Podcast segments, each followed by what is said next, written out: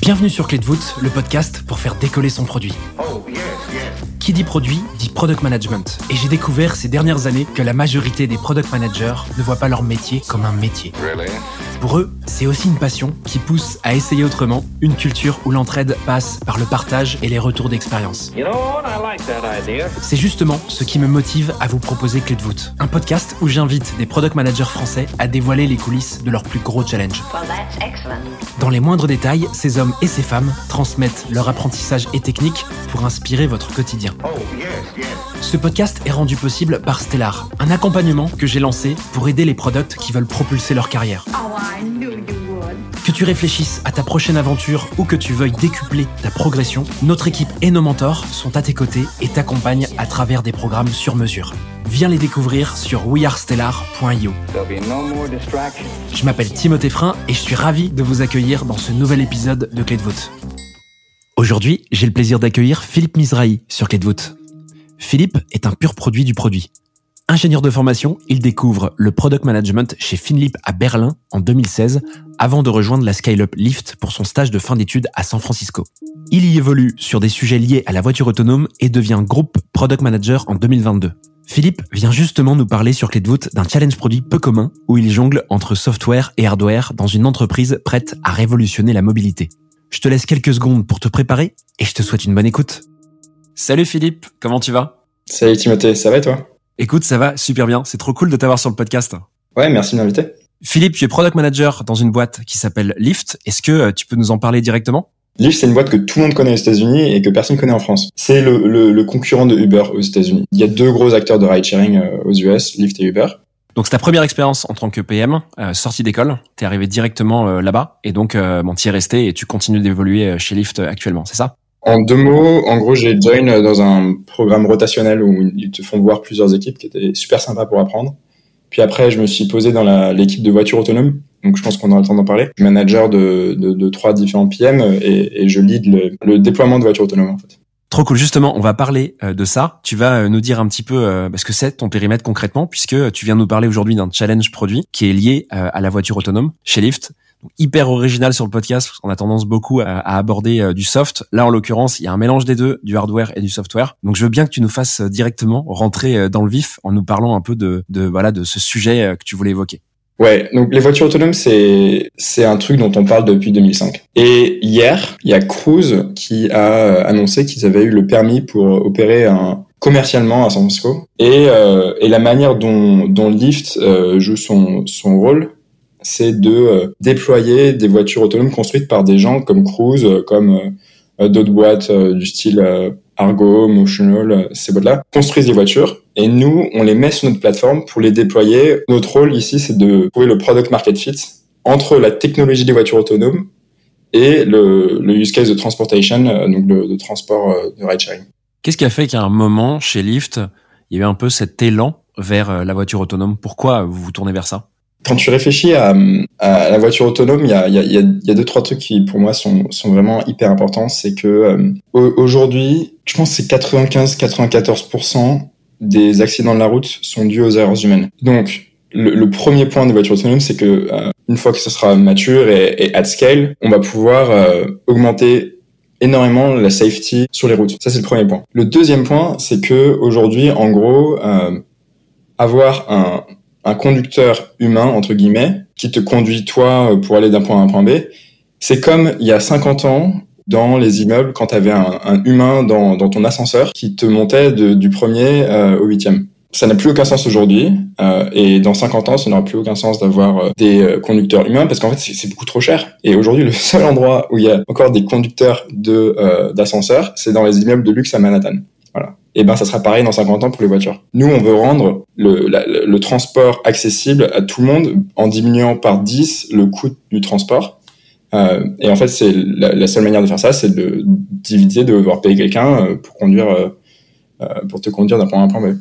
Et la vision, est-ce que c'est de rendre finalement tous les transports de lift autonomes ou de garder quand même une partie des transports, j'imagine, sur le territoire américain, qui sera toujours effectué, mené par, enfin effectué par des chauffeurs il y, a, deux points importants. Premièrement, Lyft, on fait pas que du transport en voiture. On fait aussi du vélo. On a le plus grand réseau de vélos aux États-Unis. Donc on fait de la micro-transportation, on fait aussi du, du rental, donc en fait tu vas pouvoir euh, louer une voiture euh, pour la journée, pour la, pour la semaine. évidemment on fait donc du transport euh, à la demande, et, et, là-dessus ce qui est important de comprendre, c'est que ça va pas se passer en une journée. nous on pense que sur les dix prochaines années, on va avoir besoin de autant voire plus de conducteurs humains pour permettre de supporter la croissance du réseau. Et puis après une transition vraiment graduelle vers un réseau qui est de plus en plus autonome. Mais, mais ça va prendre énormément de temps parce que ce qu'on appelle le operational design domain, en fait, leur capacité à évoluer dans un environnement va augmenter et s'améliorer au fur et à mesure du temps, mais ça prend, ça prend, ça prend du temps.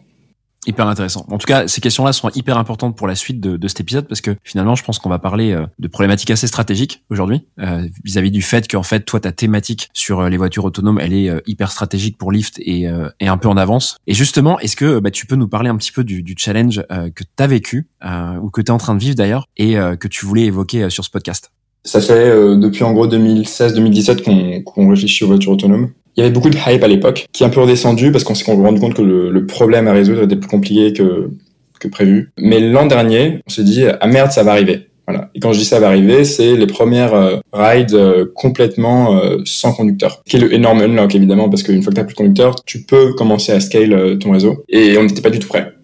Parce que il y a plein de choses qu'on faisait pas de manière autonome ou genre ce qu'on appelle genre prêt à être sans driver, driverless ready. Quand tu réfléchis à, euh, à une course de, sur Lyft, tu as euh, le matching, c'est la première étape. donc on va associer un, un, un, driver et un rider. Après, tu as le pick-up, c'est quand le, le, rider rentre dans la voiture. Et après, tu as toute la partie dans la voiture, en fait, ce qu'on appelle la ride. Et après, tu as le drop-off, donc quand tu sors de la voiture. Et à chaque étape, il y a un an, on utilisait euh, ce qu'on appelle les safety drivers. C'est les gars qui sont euh, derrière le volant pour vérifier que tout se passe bien. Et donc on s'est dit merde, bah, en fait, on doit euh, passer de situations où on, on, utilise ce gars pour faire des trucs du style être sûr que c'est la bonne personne qui rentre dans la voiture. On doit ne plus du tout euh, utiliser cette personne pour euh, pour quoi que ce soit parce qu'il y a un moment où en fait cette personne ne sera plus dans la voiture. Et donc ce qu'on a fait, c'est qu'en fait on a regardé euh, une course de A à Z. On a commencé à lister tous les moments où cette personne faisait quelque chose, qui n'était pas juste vérifier que tout se passe bien. Et on s'est posé la question comment est-ce qu'on résout ce problème ou comment est-ce qu'on remplace cette personne dans toutes ces situations de manière autonome en fait? Comment est-ce que on automatise ce que cette personne fait euh, aux différents moments de la ride. Donc ça, c'était un peu notre challenge. Et euh, en regardant les timelines des, des, constructeurs de voitures autonomes, on s'est dit qu'on avait à peu près un an. Et voilà, maintenant, c'est à peu près un an. Et, hier, Cruise a dit qu'ils étaient prêts euh, à faire des, des, courses commerciales dans San Francisco. Donc, on était pas mal sur la timeline. Ok, donc ton challenge, si je comprends bien, ça va être finalement de reprendre chacune des étapes d'une course en tout cas d'une expérience côté passager qui veut emprunter une voiture autonome et d'automatiser euh, chacune de ces étapes sur cette expérience côté euh, côté euh, passager. C'est ça? Exactement. Après, c'est pas du ce qu'on appelle c'est pas du one to one mapping, c'est-à-dire que on va pas recréer exactement la même expérience dans une voiture avec un, avec un conducteur, dans une voiture sans conducteur. Tu vois, ça va être exactement la même chose, mais on va devoir à chaque fois se poser la question, est-ce que cette expérience a lieu d'être? Si oui, comment est-ce qu'on va la transformer? Comment est-ce qu'on va l'automatiser? Et le truc qui est hyper intéressant, c'est justement cette partie de, euh, il faut qu'on se mette dans la tête de l'utilisateur, du rider, pour se poser la question, euh, qu'est-ce qui est le plus naturel pour le rider, euh, qu'est-ce qui est important pour lui et ou, elle, et comment est-ce qu'on transpose ça dans un framework où, le, où tu rentres dans une voiture et il y a personne quoi toi, concrètement, à l'époque, tu pars d'un état où Lyft est encore complètement euh, absent d'automatisation. Donc, c'est des, des courses, c'est une expérience de, euh, de transport qui est classique, de mobilité qui est classique. Donc, toi, vraiment, ta mission, ça va être bah, de passer de cet état euh, de course qu'on peut connaître aussi avec Uber en France, par exemple, pour rendre cette expérience autonome. C'est bien ça? Oui, exactement. Aujourd'hui, grâce aux outils qu'on a construits dans les, dans, dans les 12 derniers mois, si toi, tu me construis une voiture autonome, je peux la déployer sur Lyft. Et eh ben c'est parti. Comment tu fais dès le premier jour où euh, tu t'attaques à tout ce chantier qui est énorme, hein, qui prend euh, plusieurs mois voire quelques années apparemment? Qu'est-ce que tu fais à partir du premier jour euh, où tu t'attaques à ce chantier? Bah, exactement ce que ce que je t'ai dit, c'est-à-dire qu'on commence par prendre l'anatomie d'un déploiement. Donc en fait, euh, j'ai dit d'une ride, donc d'une course du début à la fin, mais en fait c'est même plus long que ça. C'est-à-dire qu'il faut commencer à se dire ok, qu'est-ce que tu fais du moment où la voiture elle quitte le garage le matin au moment où elle vient euh, se recharger le soir. Tu prends ce parcours et tu identifies tous les instances où euh, tu as besoin aujourd'hui d'une intervention humaine et tu te poses la question est-ce qu'il faut transformer ça dans un framework où tu n'as plus d'humain dans la voiture, t'as plus de conducteur dans la voiture Si oui, comment tu le fais? Sinon, ben, ben tu jettes la poubelle, c'est pas grave. Le step d'après, c'est euh, évidemment de se dire si tu dois recréer une expérience dans un framework autonome, comment tu le fais? Et c'est là où en fait on s'est vachement amusé parce que il y avait plein de questions hyper ouvertes. Personne n'y avait répondu. Donc en fait, euh, le seul truc qu'on pouvait faire nous pour essayer de trouver des, des réponses, c'est euh, ce qu'on appelle le, du UX research en fait, la recherche utilisateur. Donc, on a interviewé plein de gens pour euh, essayer d'apprendre comment construire ces éléments de, de, de, de, de ton parcours autonome. Concrètement, là, cette, cette map, ce parcours que tu viens détailler et poser, vous le faites sur quoi? Vraiment très concrètement, ça ressemble à quoi? Ça prend différentes formes. Donc, en fait, tu as un aspect très euh, très utilisateur. Donc là, euh, ça va être euh, avec notre designer, avec notre UX researcher, on va utiliser des tools, pas mal de différents tools. comme on doit faire ça remote, on, on utilise souvent des tools digitaux comme Mural, Figma, pour essayer de se faire un peu des, des journey maps, ce qu'on a, enfin, excuse-moi encore pour les mots anglais, mais c'est comme euh, essayer de recréer une expérience où on, met des post-it sur un mur, tu vois. Et, et, donc là, on va avoir un truc hyper visuel. Euh, un truc qu'on adore aussi, c'est euh, essayer de, de visualiser le mindset du rider euh, aux différentes étapes. Donc, est-ce que là, il est content? Est-ce que là, il est ben, un peu bored? Est-ce que là, il est il sait pas ce qu'il doit faire? Et donc voir un petit peu les points positifs et les endroits un peu plus compliqués pour au fur et à mesure de la du temps. Ok Philippe, donc là tu nous dis qu'en fait tu poses sur un outil comme Figma ou Mural tout le parcours utilisateur de, de vos riders, qui va donc du coup de quand l'utilisateur va prendre la voiture jusqu'à quand il sort de la voiture. Pour que ce soit plus simple, je pense que ce serait bien qu'on prenne une partie de ce parcours utilisateur, sinon on n'aura jamais le temps de parler de tout sur le podcast, et en particulier ce que tu appelles pick-up, qui est en gros bah, quand euh, un utilisateur euh, va prendre euh, une course, va rentrer, va aller chercher une voiture. Est-ce que ça te va si on commence par, par cette étape-là? Ouais, super. pour moi, c'est une des parties les plus intéressantes. Canon. Qu'est-ce qui est marqué sur ce, sur ce mural euh, concrètement sur le pick-up et quelle est la prochaine étape? Très concrètement, on commence par une liste d'exigences techniques. Euh, donc une liste d'exigences par exemple, c'est qu'on doit identifier la personne qui rentre dans la voiture. Donc ça c'est l'étape 1, les exigences techniques. L'étape 2, c'est une liste d'idées qu'on va pouvoir après euh, designer euh, ou tester, qui résout cette exigence. Et puis après, en fait, on part sur une série itérative de euh, user research design pour préciser l'idée. Tu as une série d'étapes comme ça. en fait, on a fait peut-être trois, quatre itérations de user research design. C'est quoi concrètement les exigences techniques de base dont tu nous parles? En fait, il y en a plein parce que il y a plein, plein, plein de choses que un driver ou un, conducteur fait aujourd'hui qu'on doit automatiser d'une certaine manière. Un des exemples, c'est être sûr que la seule personne qui puisse rentrer dans la voiture, c'est la personne qui a euh, payé la, la course en fait. Donc c'est une vérification de son identité, je suppose, qui euh, qui est une exigence technique. Et donc ça, vous le posez pareil sur le mural là de début, où vous dites que là-dessus, il va falloir qu'on bosse pour euh, rendre ça autonome. Quoi. Exactement. Et en fait, on les numérote tous pour que ça soit hyper clair et puis qu'on puisse suivre, qu'on est sûr que tous les idées euh, créatives qu'on a puissent à la fin résoudre la liste un peu un peu longue d'exigences techniques. Combien ça représente d'exigences en tout? L'ordre de grandeur, c'était euh, une vingtaine en fait. Et donc là, vous devez trouver des solutions pour pouvoir répondre à ces exigences que vous avez listées. Ouais. Donc ça, les solutions, c'est quoi? C'est des choses qui sortent euh, entre équipes, vous discutez et vous posez sur le mural euh, des solutions? Physiquement, on se serait mis dans une pièce, on aurait un whiteboard et on aurait dessiné des idées. Là, ce qu'on fait, c'est qu'on fait ça sur Mural, qui est hyper utile euh, pour euh, avoir des post-it digitaux. Dans le mural, en fait, tu vas avoir euh, des gens de l'équipe des voitures autonomes qui ont une bonne compréhension des, concepts de voitures autonomes, mais tu vas aussi avoir des, des spécialistes chez Lyft de cette étape de la ride d'un point de vue humain. Donc eux, ils vont très bien comprendre ce que ça, ce que c'est que le, le pick-up, par exemple, dans ce cas-là, sur les, les rides humaines. Ok, et ces spécialistes, vous êtes du coup à aller trouver des solutions pour cette vingtaine d'exigences techniques, c'est ça? Ben, en fait, eux, ils ont une compréhension très précise de ce qui est important pour le rider à ce moment. À moment de faire de la user research, eux, ils vont pouvoir représenter le rider. Pour chacune de ces, cette vingtaine d'exigences, combien de solutions vous, vous imaginez concrètement? Pour revenir sur notre exemple précis de l'identification du rider, c'était, euh, si je me souviens bien, environ cinq idées différentes. Donc, tu vois, t'en avais une, c'était euh, la reconnaissance faciale. T'en avais une autre, c'était du, euh, NFC ou de la connexion à petite distance. Celle que je préférais, c'était juste d'avoir un bouton très simple sur l'application qui permettait de, débloquer les, les portes depuis ton app. Et donc là, c'est des solutions en fait qui sont à la fois portées sur euh, l'application mobile, mais également qui sont un peu hybrides puisque j'imagine qu'il y avait des solutions physiques qui étaient possibles sur la voiture directement, je suppose. Exactement. Donc, euh, tu avais plein d'idées du style, euh, comme je te disais, avoir une cam utiliser une caméra extérieure de la voiture, donc ils sont dans la voiture, pour te faire de la reconnaissance faciale. Tu avais l'idée euh, d'avoir un digicode intégré dans la voiture. Et en fait, toutes ces idées, elles sont beaucoup plus compliquées parce que ça veut dire que à chaque fois qu'on a un nouveau partenaire, ce partenaire doit avoir cette idée physique intégrée déjà dans leur dans leur voiture. Ça rend euh, l'idée beaucoup plus compliquée d'un point de vue de développement. Ouais, il y a deux sujets en fait ici. C'est d'une part la priorisation d'une idée vis-à-vis de l'autre parce qu'il y a des histoires de coûts aussi. J'imagine qu'une idée hardware, elle est quand même euh, beaucoup plus chère qu'une idée que tu fais sur mobile directement sur l'app. Et également euh, une histoire du coup d'expérience puisqu'en fait, euh, peu importe le coût que ça a ou l'effort que ça demande pour être implémenté, il faut que ça puisse correspondre un peu à, l'expérience de ton utilisateur. Et donc du coup, bah, je pense que c'est la bonne transition. C'est quoi l'étape suivante une fois que tu as, admettons, cinq idées pour cette exigence technique d'identification de, de, de l'utilisateur? Comment tu fais pour confronter ces idées et pour euh, choisir la bonne?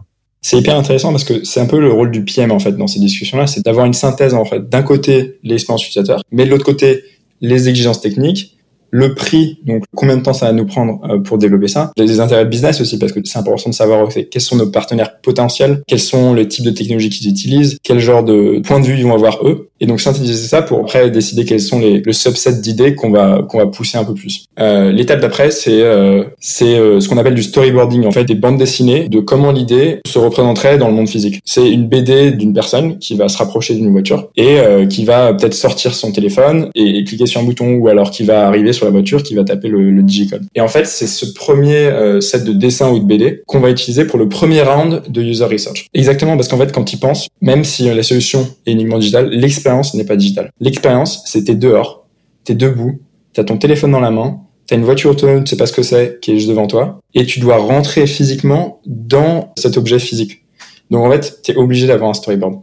Ok, donc une fois que tu fais ces storyboards, donc je suppose que c'est des planches avec des dessins comme tu le disais. Comment se fait la transition ensuite vers euh, la solution que tu choisis au final pour, euh, par exemple, prenons cet exemple du coup euh, d'identification toujours. Qu'est-ce qui fait avec des dessins que tu arrives à sélectionner une solution quoi?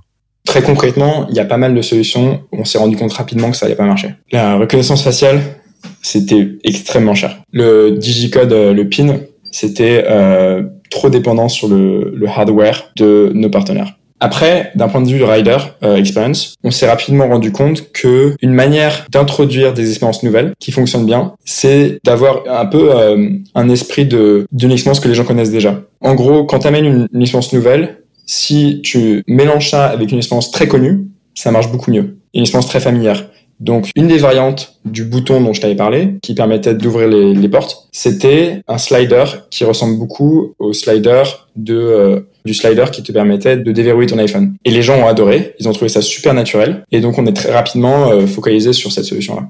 Donc quand tu dis les gens adoré, c'est qu'en gros, partant des dessins, vous avez fait, euh, à mon avis, de ce que tu dis implicitement, des tests utilisateurs, c'est ça? Ouais. Je veux bien que tu nous racontes un peu comment ça s'est passé, ça. Est-ce que vous testez les cinq solutions sur euh, ce pool d'utilisateurs? Combien d'utilisateurs qui testent ces solutions? Enfin, je veux bien un peu les coulisses de, cette recherche, enfin de ces tests utilisateurs. Donc, alors ça, encore une fois, c'était le premier set, et, on pourra parler euh, des, différentes itérations après, qui étaient très différentes. Le premier set était très simple. Donc, on a utilisé ces BD, ces storyboards qu'on a créés. Donc, c'était remote parce que de Covid et tout. On a montré chaque euh, partie de la BD aux, utilisateurs en leur demandant de décrire la situation, en leur demandant de commenter la situation, et après on voyait assez rapidement si c'était naturel pour eux, s'ils comprenaient ce qui se passait, si c'était quelque chose qu'ils se voyaient faire. Et on avait beaucoup de réactions assez, euh, assez positives sur l'idée du slider, euh, qui était une des variantes du, du, bouton. Ah, ça paraît vraiment pas évident. Donc, tu dis que tu montres vraiment les BD à des utilisateurs et eux doivent se projeter un peu dans leur personnage euh, en regardant la BD, quoi. Donc la BD, c'est encore une fois, donc, tu, tu, vois une personne, tu vois une voiture, et puis après tu vas peut-être avoir un zoom sur l'app, tu vas peut-être avoir un dézoom sur le mec après qui est en train de tirer la portière, ce genre de choses. L'idée, c'est vraiment de les mettre de manière très scrappy, les mettre en situation comme s'ils étaient sur place. S'il n'y avait pas eu ces contraintes de Covid, je suppose que c'est quelque chose que vous auriez fait directement en physique avec euh, des, des prototypes physiques, non? C'est une bonne question. Je pense que la première étape, on l'aurait fait de manière un peu hybride, tu vois, en leur donnant euh, peut-être un téléphone avec des designs euh, un peu moches, et leur demande, leur dit, bah, tiens, vas-y, fais ce que tu as à faire, et voir comment ils réagissent. Donc sur ces cinq solutions avec les storyboards, vous arrivez à en sélectionner un ou il y a encore quelques options qui sont possibles et que vous allez continuer de sélectionner bah, Là, on a eu de la chance parce qu'en fait, il y a une option qui est vraiment sortie du lot rapidement. donc on n'avait pas eu besoin de, de, se poser 15 questions. On s'est dit, OK, ça c'est clairement la bonne.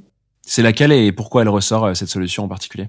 L'idée, c'était d'avoir un slider dans l'app qui te permettait de déverrouiller les portes depuis ton application.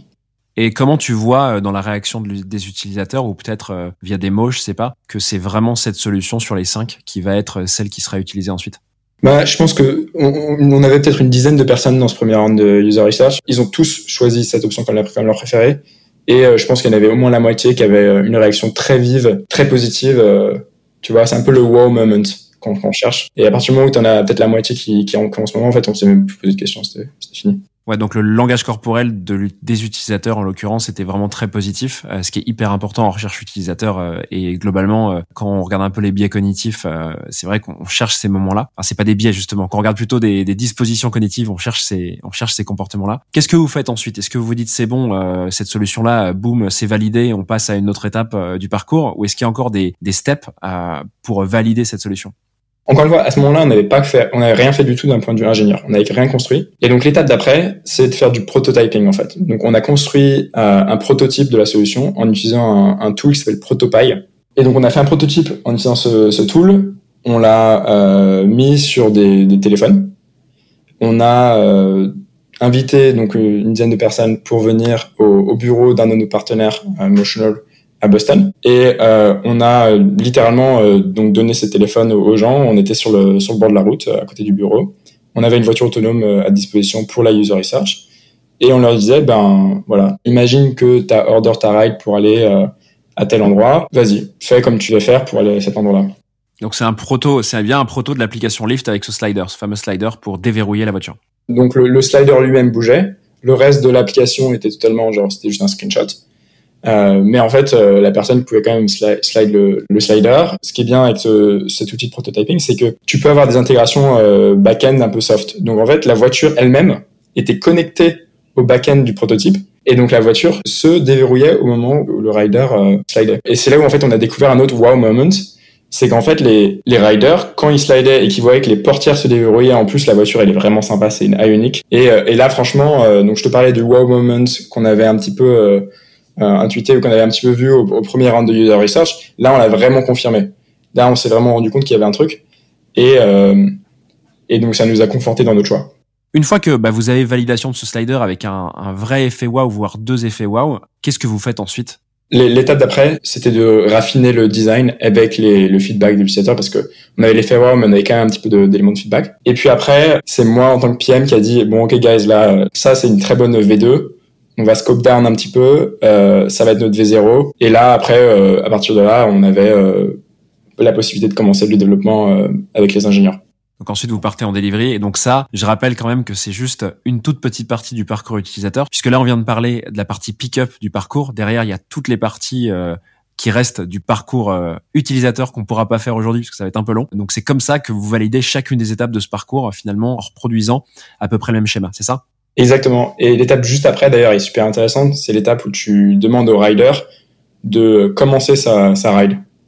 Euh, et puis on va pas rentrer dans les détails parce qu'on n'a pas le temps, mais, euh, mais c'est super intéressant et on a fait un truc un peu pareil euh, là-dessus. Ok, bah, tu peux nous parler de deux minutes là-dessus pour nous donner un peu d'image et nous mettre un peu en appétit si jamais tu devais refaire un épisode un jour avec nous un des insights qui pour moi était vraiment hyper important dans les user research en général, c'était de se rendre compte qu'en fait, pour donner un sentiment de safety au rider dans cette voiture autonome qui a pas de conducteur, initialement on pensait qu'on allait leur expliquer pourquoi la tech est, intelligente. Bon, il y a plein de capteurs, euh, les computing units sont hyper puissantes, ce genre de trucs. Ça, c'était pas du tout vrai. Ça a pas du tout marché. Ce qui a marché, c'est donner au rider le sentiment de contrôle sur la voiture.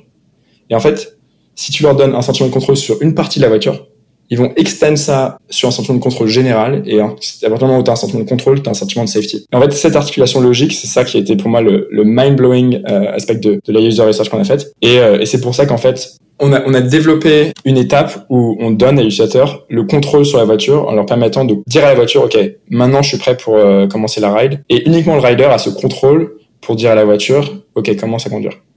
Écoute, merci beaucoup Philippe pour euh, nous avoir euh, donné tous ces détails. J'ai appris plein de trucs perso moi parce que c'est j'ai pas euh, l'habitude de, d'interviewer des PM qui ont bossé sur des sujets à la fois hardware et soft.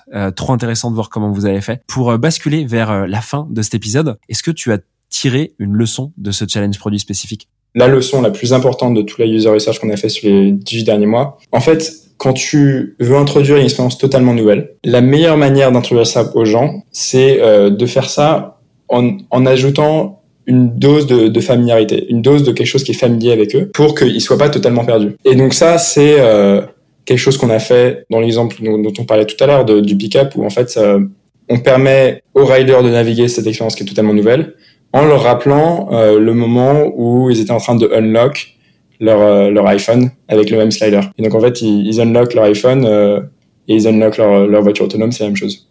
Pour finir, je vais passer à la dernière partie du podcast qui s'appelle les questions flash. Le principe est hyper simple. Je vais te poser quatre questions auxquelles je veux bien que tu répondes le plus rapidement possible. Est-ce que tu es prêt Vas-y. Quels outils utilises-tu au quotidien? Les deux outils que j'utilise le plus, c'est sûrement Slack et toute la suite Google, donc Docs, Sheets, euh, Slide, Hangouts. Et puis en plus de ça, j'utilise euh, Mode Analytics. C'est un, outil pour faire des requêtes euh, SQL et, et trouver de la data et euh, aussi des, des tools internes euh, opérationnels de Lyft. Comment est-ce que tu apprends et progresses dans ton quotidien de PM Je pense que moi, ce qui me marche bien pour moi, c'est euh, apprendre en faisant. Donc, euh, ma boss m'expose à des nouvelles situations. Puis en fait, à partir du moment où tu comprends que c'est OK d'arriver dans une situation où tu sais pas vraiment comment ça va se passer, tu es qualifié pour, la naviguer, ben en fait, euh, tu apprends beaucoup comme ça. Euh, après, ce que j'aime bien aussi, c'est, trouver des gens qui sont super forts sur un sujet et essayer d'apprendre le plus possible de ces personnes-là euh, sur ce sujet précis. Donc, euh, essayer de trouver un espèce de groupe de pairs euh, qui vont qui vont pouvoir m'aider sur des sujets. Quelle est ta ressource en ligne préférée? Moi, il y a un blog que j'aime bien. c'est le blog d'un gars qui s'appelle Rodney Brooks. Et bon, je suis un peu un geek, hein, mais en gros, il donne des prédictions sur l'évolution de grands sujets tech. Euh, notamment par exemple euh, les voitures autonomes, aller sur Mars, ce genre de choses. Et donc il dit voilà, alors ma prédiction c'est que euh, on va le faire environ à cette date-là, ou alors jamais dans ma vie, ce genre de choses. Et pour finir, quel est le meilleur conseil qu'on t'ait donné? Mais le meilleur conseil, c'est c'est plus important de trouver le bon problème que la bonne solution. Et une fois que tu as trouvé le bon problème, tu vas pouvoir itérer sur la solution. Mais c'est très dur de, de commencer à trouver un problème qui est pas vraiment le bon, et puis après de se rendre compte que tu vas aller passer longtemps à trouver une solution, mais en fait on s'en fout. Écoute, bonne conclusion. Merci beaucoup Philippe d'être venu aujourd'hui nous parler de tout ça sur euh, le podcast. C'était vraiment cool de t'avoir. Puis j'espère qu'on se on se recapte euh, dans quelques temps pour parler peut-être d'une autre étape euh, du parcours parce que je crois que ça va vachement évoluer. donc il y aura franchement la matière pour faire un autre épisode. je te dis à très vite. Avec plaisir. Merci Timothée de m'avoir invité. Je t'en prie. Salut. Voilà, j'espère que cet épisode t'a plu. Oh, si c'est le cas, tu peux me soutenir de deux façons. Laisser 5 étoiles sur Apple Podcast ou Spotify et un petit commentaire, ou répondre en 3 secondes au petit sondage dans la description de l'épisode pour me dire ce que tu en as pensé. Je te remercie vraiment pour tes retours, c'est grâce à toi que j'améliore Clé Doute pour le rendre utile à ton quotidien. N'oublie pas, si tu réfléchis à ta prochaine aventure ou à décupler ta progression, nous avons l'accompagnement qu'il te faut sur wearestellar.io. Stellar avec deux L et un R. Je te donne rendez-vous la semaine prochaine pour un tout nouvel épisode riche en contenu actionnable. À très vite